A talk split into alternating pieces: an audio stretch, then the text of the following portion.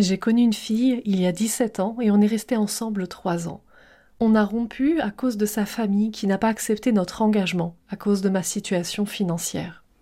Je n'ai pas recontacté. C'est elle qui m'a recontacté plusieurs fois, mais sans aucun désir ou décision pour qu'on se remette ensemble.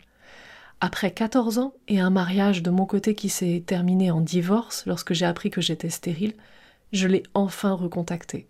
Elle était hyper contente et moi aussi, mais cette fois la situation est plus compliquée, car sa mère n'est plus contre notre engagement, mais son père est atteint de cancer dont les chances sont faibles. La fille est hésitante et elle m'a enfin proposé de vivre ensemble, de vivre une vie ensemble. Mais maintenant elle refuse qu'on se voie sous prétexte l'état de son père. J'ai cessé de l'appeler et elle aussi. J'envoie de temps en temps des textos et elle ne répond que quand le sujet est à propos de son papa. Mais j'ai besoin de lui dire que je l'aime puisque j'étais forcée de ne plus la voir. J'envie les gens autour d'elle, ses amis, ses collègues, les objets qu'elle touche. Je comprends sa décision, mais que dois-je faire? Attendre encore? Est-ce que dans ces conditions elle est capable de prendre une telle décision? Sachant que je suis encore fou d'elle, carrément fou et elle le sait.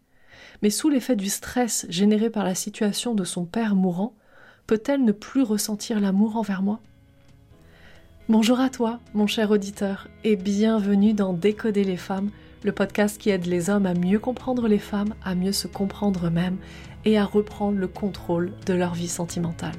Je suis Stéphanie Palma, spécialiste des dynamiques amoureuses, et je te souhaite la bienvenue dans ce tout nouvel épisode.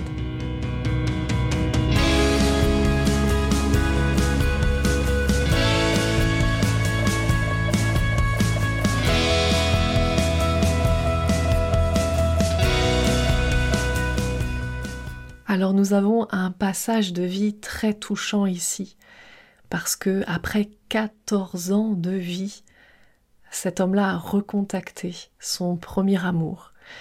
Euh, en tout cas, l'un de ses premiers amours. Je trouve ça très beau, magnifique. Et pourtant, la situation n'est jamais très rose, comme tu peux l'apercevoir, mon cher auditeur.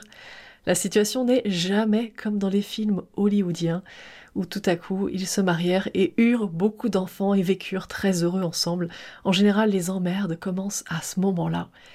Eh bien, ici aussi, euh, apparemment on a un bon flot d'emmerdes que euh, notre cher auditeur nous a partagé.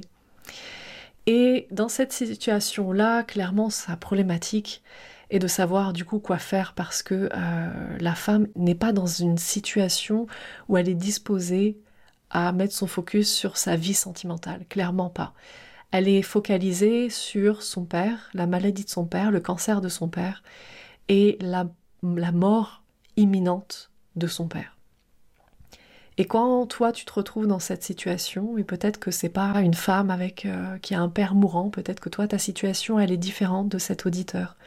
Peut-être que de ton côté tu te retrouves avec une amie qui euh, est focalisée sur sa carrière professionnelle. Peut-être que tu te retrouves euh, éperdument amoureux d'une collègue de travail qui est focalisée sur une toute nouvelle relation qu'elle vient d'avoir avec un nouveau copain. Ou peut-être qu'elle est focalisée sur une maladie qu'elle a elle-même. Ou peut-être qu'elle est focalisée sur reconstruire sa vie et déménager. Mais peut-être que tu te retrouves dans cette situation, euh, les situations qu'a notre, notre auditeur, qui est que tu es amoureux d'une femme et cette femme-là est focalisée sur autre chose que sur sa vie sentimentale. C'est des choses qui arrivent tellement souvent, tu sais tellement souvent, parce que je dis souvent que le temps fait partie de l'équation amoureuse, mais s'il y a bien un paramètre qu'on ne maîtrise pas, c'est le temps. C'est-à-dire que cette équation de l'amour, on ne la maîtrise pas, parce qu'il y a le paramètre temps qui est inclus dans cette équation et qu'on ne maîtrise pas.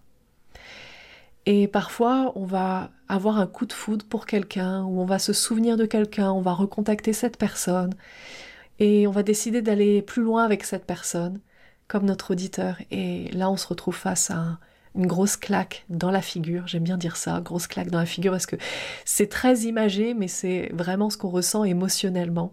Si on se dit, bah mince, on, on a raté le train, ou on va pas à la même vitesse, euh, on est bloqué sur deux quais différents. Et parfois ça arrive. Tu sais, dans ma vie à moi, ça m'est arrivé, alors précédemment, a quelques années en arrière, où j'étais tombée éperdument amoureuse d'un homme, Et puis nous avions essayé d'avoir une relation ensemble, et je dis bien essayé, parce que ça n'avait pas vraiment fonctionné, c'était très compliqué. J'avais vraiment l'impression qu'on était, vraiment fous amoureux l'un de l'autre. Euh, c'était réciproque, mais par contre, on n'était pas sur le même quai de la gare.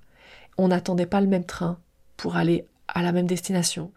En fait, on était vraiment dans deux périodes de vie différentes parce qu'on avait, euh, on avait un focus. J'aime bien parler de focus, mais après on peut parler d'aspiration, on peut parler d'objectifs de vie, on peut parler de rêve également, et on peut parler de euh, à quel point on met un focus, à quel point on met une intention de focus, c'est-à-dire la quantité d'efforts qu'on va passer pour pouvoir atteindre un objectif, la quantité d'efforts qu'on va mettre pour pouvoir atteindre un objectif ou pour pouvoir euh, se focaliser sur ce qu'on veut dans sa vie.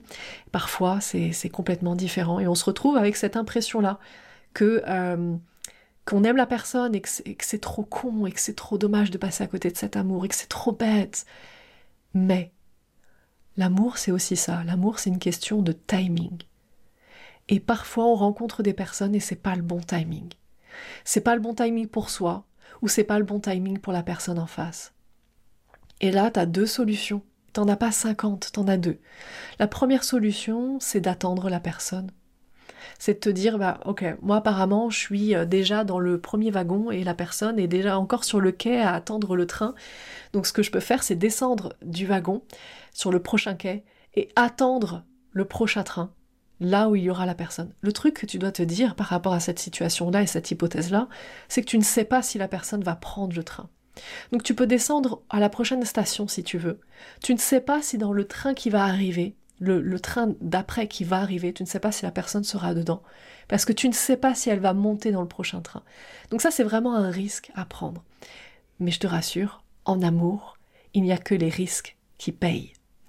Donc, tu peux prendre ce risque-là en te disant, bah, je vais l'attendre.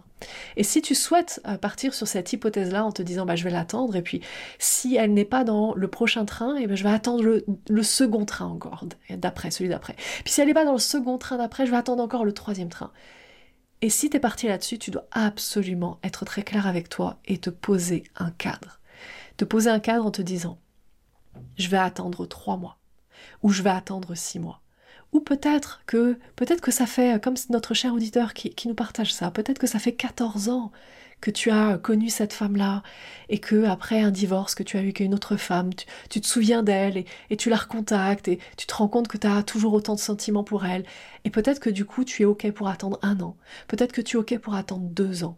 Par contre, ne te mens pas en te disant que tu es ok pour l'attendre tout court parce que ce n'est pas la vérité. Nous avons tous de l'endurance et cette endurance est différente d'une personne à l'autre. Toi, tu as de l'endurance, ton voisin d'à côté a une autre endurance, et euh, ton, euh, ton meilleur pote a encore une endurance qui va être différente de la tienne, et ton boss a encore une autre, endurance qui va être différente de la tienne, etc. Et donc pour euh, un homme, dans cette situation, il pourra tenir cinq mois, et un autre homme pourra tenir deux ans, et un autre homme pourra tenir cinq jours, on ne sait pas. Et il n'y a que toi qui te connais, et il n'y a que toi qui peux déterminer d'avance à peu près combien de temps tu vas pouvoir tenir. Mais tu dois te fixer une date. C'est très important pour te respecter toi et ne pas partir euh, dans cette espèce de spirale. Tu sais, quand on fixe pas de date, le cerveau, lui, pense à l'éternité. C'est-à-dire que le cerveau, il est déjà en train de, est en train de se dire Ah mon Dieu, merde, va falloir que j'attende pour l'éternité. Donc, tu dois fixer une date pour rassurer ton cerveau et lui dire Non, t'en fais pas. Je vais pas attendre cette femme-là et être malheureux pour une éternité. En tout cas, malheureux dans l'attente pour une éternité. C'est juste pour six mois. Et une fois que les six mois sont arrivés, tu peux te permettre d'allonger cette période. C'est complètement ok puisque ce sont tes règles, donc tu modifies tes règles comme tu le souhaites. Mais l'important c'est toujours te respecter. Combien de temps tu es prêt à l'attendre? Ça c'est la question de l'hypothèse numéro une. Ensuite, hypothèse numéro 2, c'est que tu es dans ce wagon-là, tu es dans le train et tu te dis non, je n'ai pas envie de descendre sur le quai pour attendre le prochain train et vérifier si elle descend, attendre le train suivant et vérifier, et attendre le train encore d'après parce que peut-être qu'elle sera dans le prochain train, mais peut-être qu'elle sera dans le 103e train après moi. Et peut-être que tu n'as pas envie et c'est ok de pas avoir envie d'attendre. Tu vois, c'est ok d'avoir envie de vivre ta vie maintenant. C'est ok de te dire, bah, je l'aime comme un fou, je suis éperdument amoureux d'elle, mais je vais m'en remettre. Ça va être dur, Je vais vraiment souffrir, mais je vais m'en remettre parce que je ne considère pas la vie comme étant une attente. Je considère la vie comme étant la vie que tu vis. Et il va y avoir d'autres rencontres. Et peut-être que tu as envie de cette deuxième hypothèse et c'est ok. Et dans ce cas, eh bien, la question de cette deuxième hypothèse est qu'est-ce que tu fais maintenant pour tourner la page? Qu'est-ce que tu fais maintenant pour tourner la page. Et tourner la page ne veut pas dire la contacter pour lui dire c'est fini, ça, on s'en fout. T'as pas besoin de lui dire que c'est fini, ça c'est pas une action, c'est une action de toi envers toi. Qu'est-ce que toi tu fais par rapport à toi, par rapport à ta vie, pour continuer ta vie? Est-ce que tu as envie de te remettre sur les sites de rencontres? Est-ce que tu as envie de te remettre à séduire des femmes dans la rue?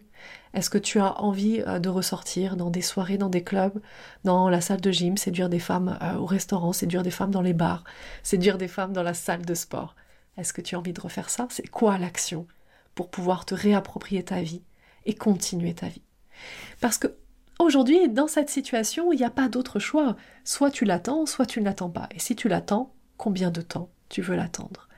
Parce que quelle que soit la réponse de la fille, c'est-à-dire quelle que soit l'excuse entre guillemets de la fille, et au passage j'utilise le mot excuse, mais parce que euh, d'un point de vue, de ton point de vue à toi, on peut dire que c'est une excuse, mais il y a une réalité derrière. La réalité est que elle est en train de souffrir parce que son père est, mourant. C'est une réalité. Mais, encore une fois, de ton point de vue à toi, on pourrait remplacer son père est mourant par autre chose.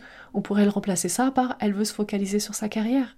On pourrait le remplacer par elle veut se focaliser sur sa nièce qui est toute petite et elle veut l'élever. On pourrait le focaliser par elle a envie de se focaliser, elle a envie d'être focus sur ses amis et passer du bon temps avec ses amis. Et elle n'est pas prête à une relation sentimentale. Donc peu importe la raison qu'elle a dans sa vie, en réalité ce qui est important ce n'est pas ça. Ce qui est important c'est pas toi par rapport à toi c'est-à-dire dans la situation donnée, sans changer la situation donnée, sans chercher à la changer elle. Qu'est-ce que toi tu fais? Qu'est-ce que toi tu décides par rapport à toi-même dans cette situation? Et puis tu sais, euh, une femme qui, qui, doit passer un, deuil, c'est-à-dire bah, parce que son père est mourant, ou encore une fois un deuil, c'est pas forcément la perte de quelqu'un, ça peut être parce que euh, elle vient de perdre un job, donc c'est la perte d'un job, euh, ou elle vient, tu vois, d'avoir un conflit avec l'un de ses amis ou sa meilleure amie, et dans ce cas c'est le deuil de sa meilleure amie, ou le deuil de la relation qu'elle aurait aimé avoir avec sa meilleure amie. Mais dans tous les cas, si la femme a un deuil à faire, ce qu'il faut savoir, c'est qu'il y a plusieurs étapes pour pouvoir passer le deuil. Et ça, ça va répondre à ta question. Bah, sachant que son père est mourant, est-ce qu'elle peut ne plus ressentir d'amour envers moi? Eh bien la réponse est oui, dans la seule condition où elle se coupe de la douleur de la perte, de la douleur du deuil. Parce que quand on se coupe des émotions qui sont désagréables, on se coupe de tout. C'est-à-dire on peut pas juste se couper que des émotions désagréables et laisser rentrer les émotions agréables. En fait, non, ça ne marche pas comme ça. Soit le canal vers le cerveau limbique est ouvert, ou soit le canal vers le cerveau limbique est fermé. Le cerveau limbique est la partie du cerveau qui gère les émotions. Donc soit c'est ouvert et on ressent ce qui est agréable et désagréable, soit c'est fermé et on est coupé à ce qui est désagréable comme ce qui est agréable. Donc par rapport à, cette, à ce deuil, où il y a plusieurs étapes, je vais te les citer. Donc la première étape c'est le déni, par exemple, ah non, je, mon père n'a pas de cancer, c'est pas possible. Non, pas mon père, ça peut, il peut pas mourir. Donc ça c'est du déni, l'étonnement, la surprise, de la non-acceptation. Ensuite, il y a une acceptation intellectuelle qui est donc accompagnée euh, émotionnellement de colère.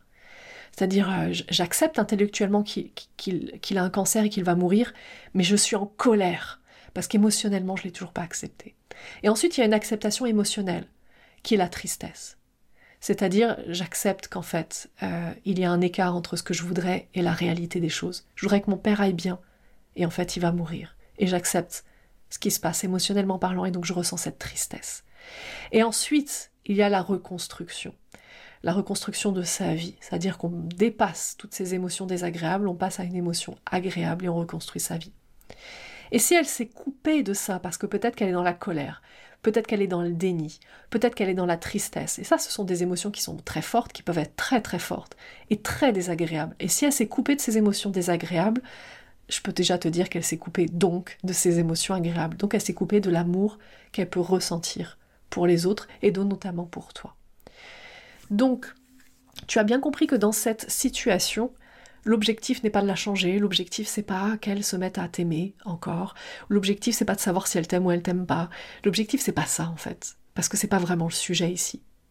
Le vrai sujet, il est toi, qu'est-ce que tu fais par rapport à toi dans cette situation? Quelles sont les décisions que tu prends par rapport à toi et non pas par rapport à elle, par rapport à toi, dans cette situation-là, sans vouloir changer la situation, sans vouloir changer la fille. Et maintenant, si tu as besoin d'aide par rapport à ça, et si tu veux aller plus loin, si tu te reconnais dans cette histoire que nous a partagé cet auditeur, ou si tu te reconnais dans une autre histoire et que tu as des blocages qui peuvent être similaires à cela ou qui peuvent être différents par rapport à une fille dont tu es fou amoureux et pourtant tu n'arrives pas à avoir une relation avec elle, ou parce que tu sens que tu as des blocages et tu n'arrives pas à trouver une fille avec qui, une femme avec qui c'est simple, fluide, tu sais, naturel, quelque chose de simple, je t'invite à rejoindre notre accompagnement. C'est un accompagnement privé que je propose, que je propose avec mon équipe. Et on est plusieurs à être là, à te soutenir et à venir te coacher sur différentes facettes pour lever tous tes blocages. On va tous les lever, ces blocages-là, pour être sûr et certaine que euh, au bout de quelques temps, donc ce programme dure quelques mois, qu'au bout de quelques mois, alors parfois avec certains clients ça arrive au bout de quelques semaines, mais qu'au bout de quelques mois maximum, tu rencontres une femme avec qui c'est naturel, fluide, avec qui c'est extraordinaire. Une femme que tu connais déjà ou que tu connais pas encore. Hein. Et euh, avec qui vous avez envie de fonder quelque chose et que vous décidez de vous mettre ensemble pour construire une relation. Et ça, ça c'est la finalité de notre accompagnement privé.